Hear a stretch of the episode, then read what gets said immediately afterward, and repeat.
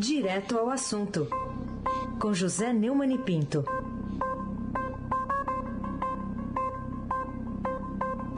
Como diz o tradicional bordão, parem as máquinas. Ele está de volta. José Neumann e Pinto. Bom dia, Neumann. Bom dia, chefão da família Bonfim, Emanuel. Alice Isadora. Bom dia, Camila Tulinski. Bom dia, Almirante Nelson.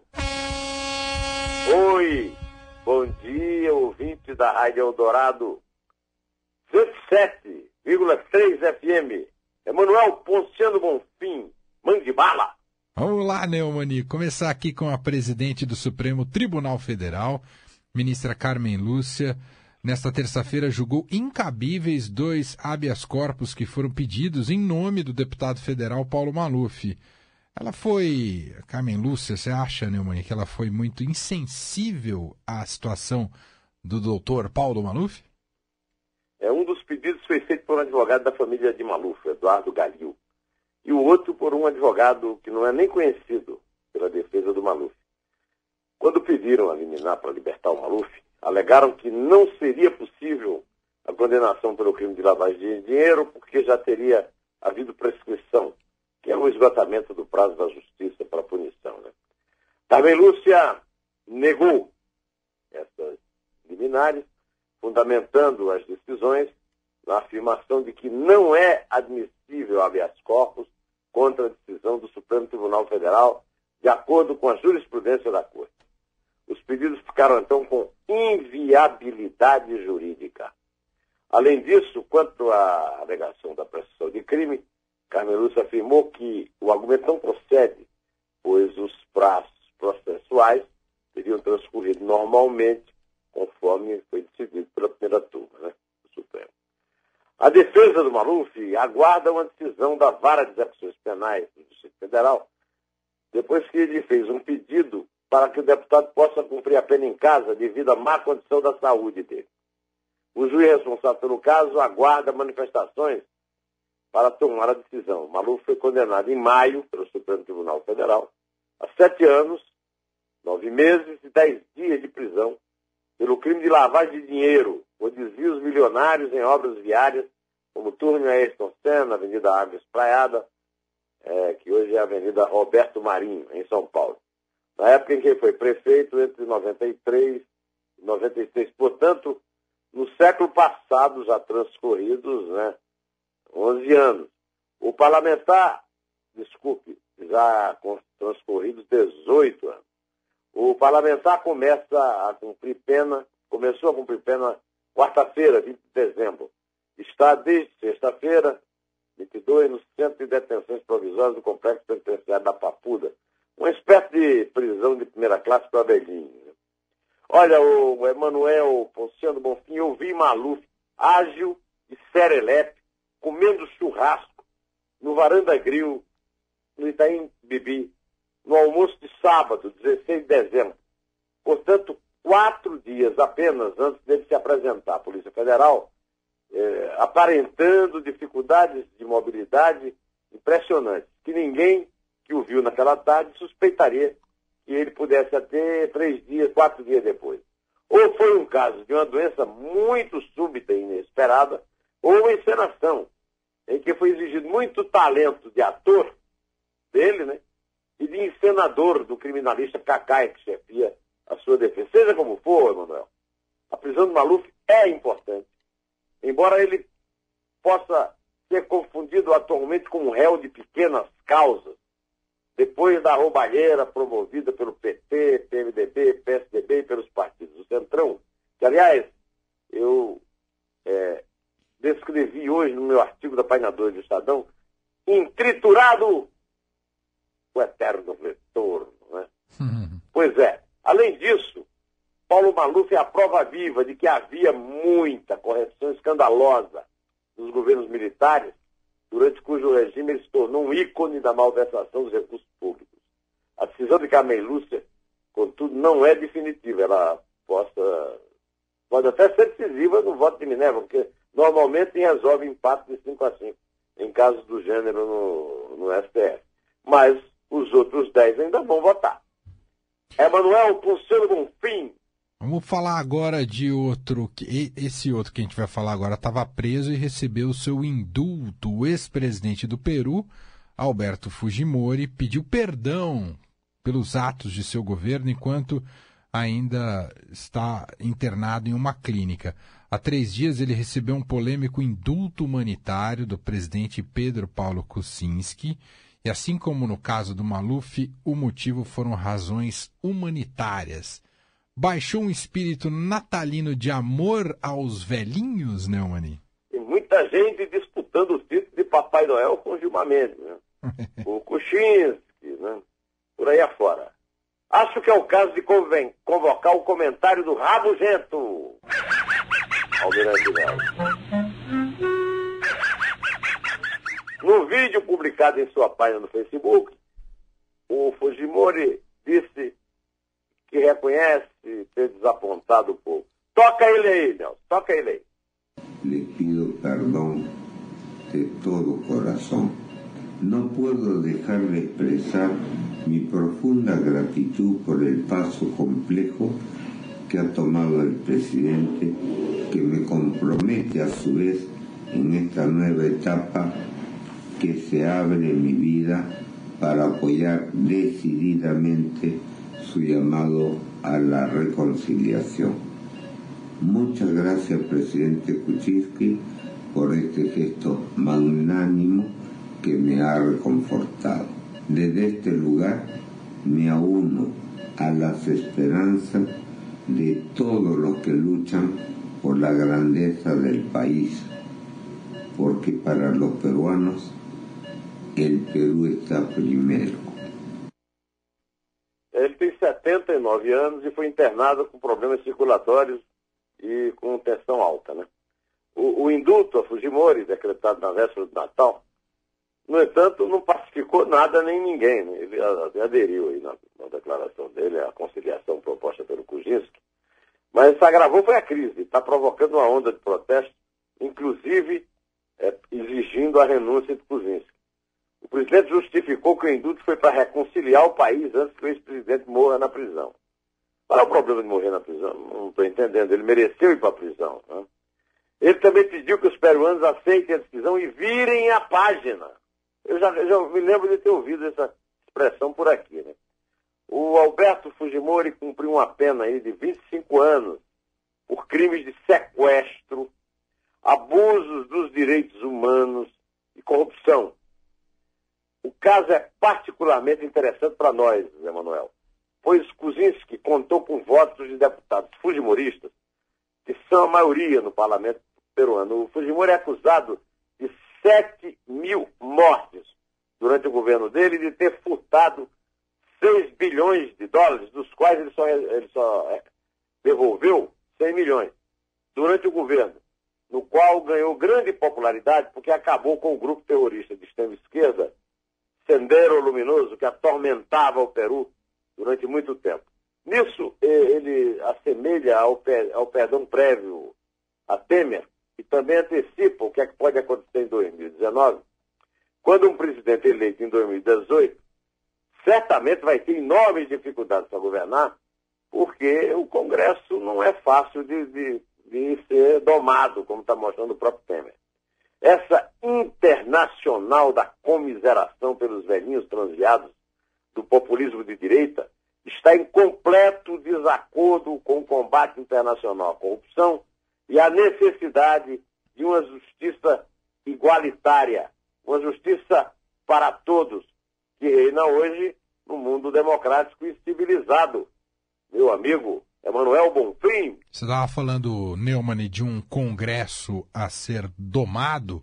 O ministro da Secretaria, esse daqui parece ter fórmulas prontas. O ministro da Secretaria de Governo, Carlos Marum, admitiu ontem que o Palácio do Planalto está pressionando os governadores e prefeitos a trabalhar a favor da aprovação da reforma da Previdência em troca da liberação de recursos do governo federal e financiamentos de bancos públicos, como a Caixa.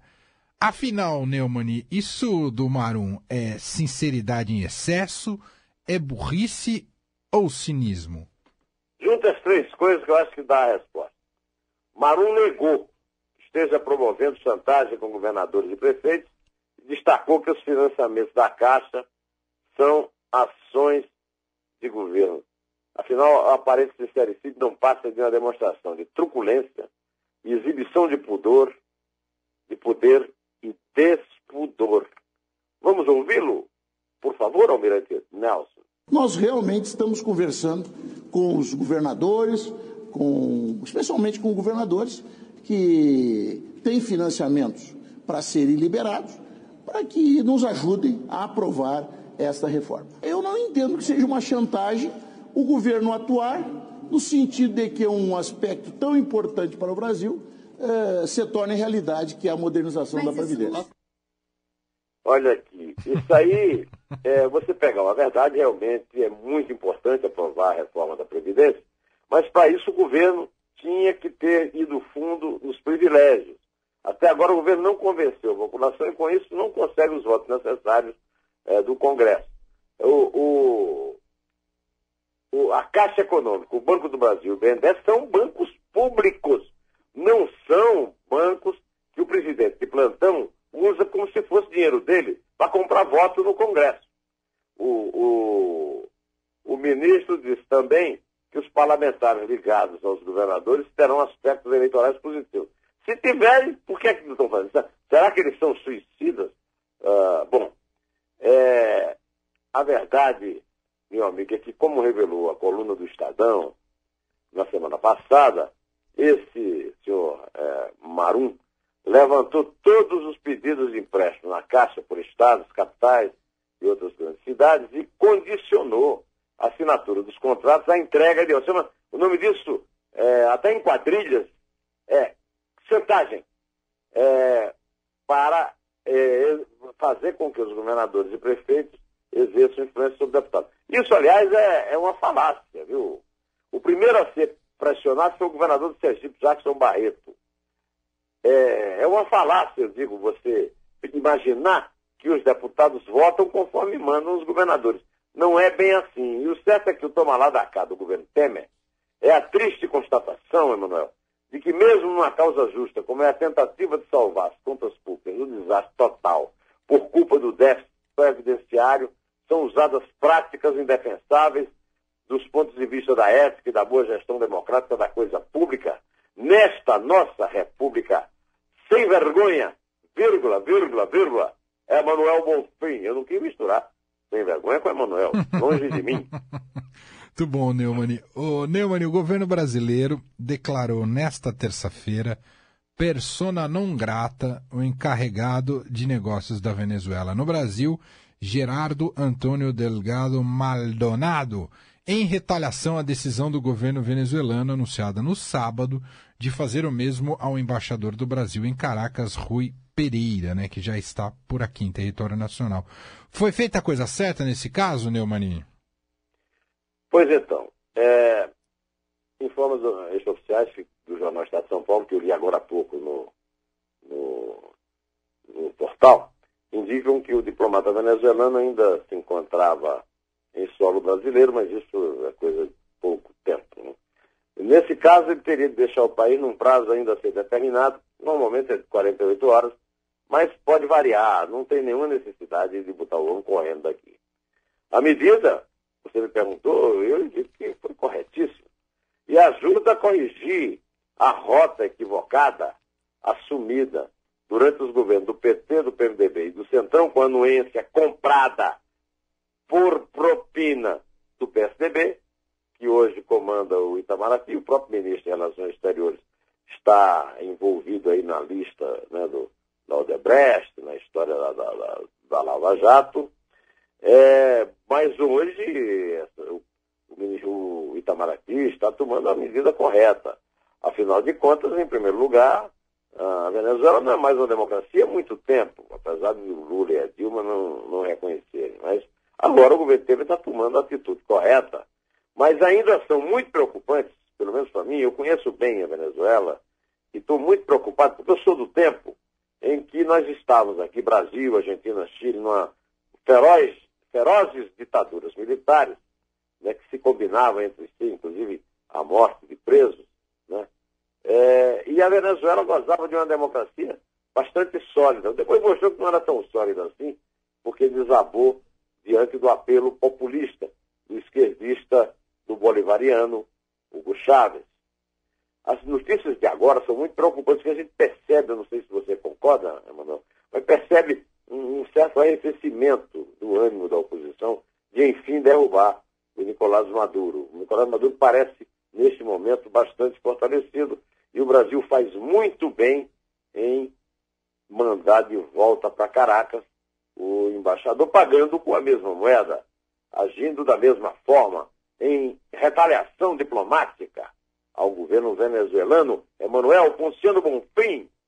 Neumann, vamos terminar aqui com a manchete de hoje do Jornal Estado de São Paulo, uma manchete positiva do ponto de vista econômico. Este foi o melhor Natal para o varejo brasileiro desde o Plano Real, segundo números divulgados pela Confederação Nacional de Dirigentes Logistas.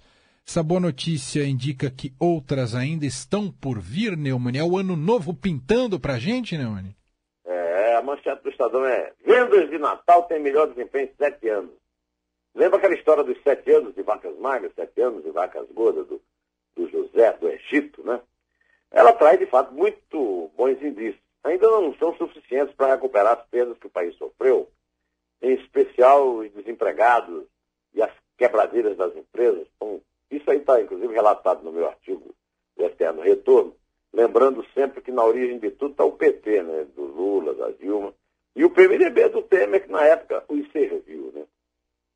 Depois das lambanças da aliança da cleptocracia com o populismo desses governos, né? É, tudo em troca de propina. Ah, as vendas na semana que antecedeu o Natal cresceram, segundo o Estadão relata, 10,89% em relação ao mesmo período do ano passado, de acordo com a CNDL, né? Clube Nacional é, dos Diretores Logísticos, que constatou o resultado com base em dados levantados pelo Serviço de Proteção ao Crédito, é, o SPC, famoso, né?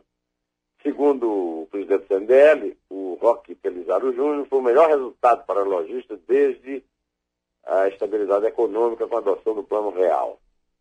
A respeito desse assunto, o Estadão fez um excelente editorial que eu gostaria de é, ler dele o último parágrafo, pois ele dá bem uma ideia do comentário que eu queria fazer sobre a necessidade de completar as reformas com a reforma da Previdência para consolidar o ciclo iniciado este ano, que está acabando.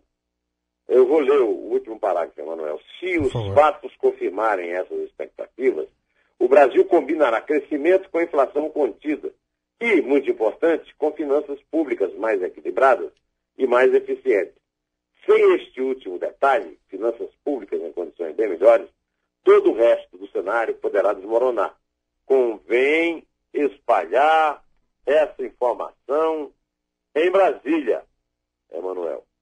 Segundo é, Pelizar, o bom resultado reforça o otimismo para 2018. A estimativa é que o segmento logístico mantém até 15% dos funcionários temporários contratados para o Natal. E para encerrar hoje, eu convoquei uma lembrança minha do passado.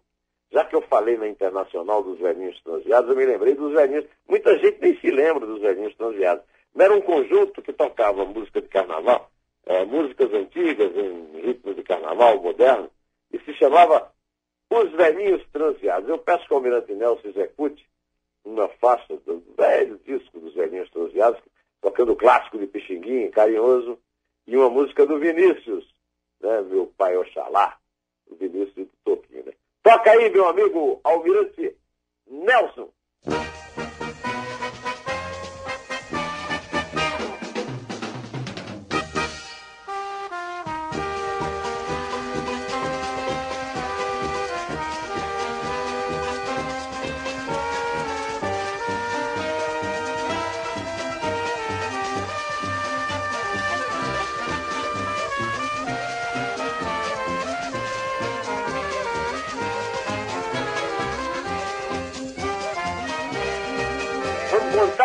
Seu Emanuel? Vamos, Neumann. É três. É dois. É um.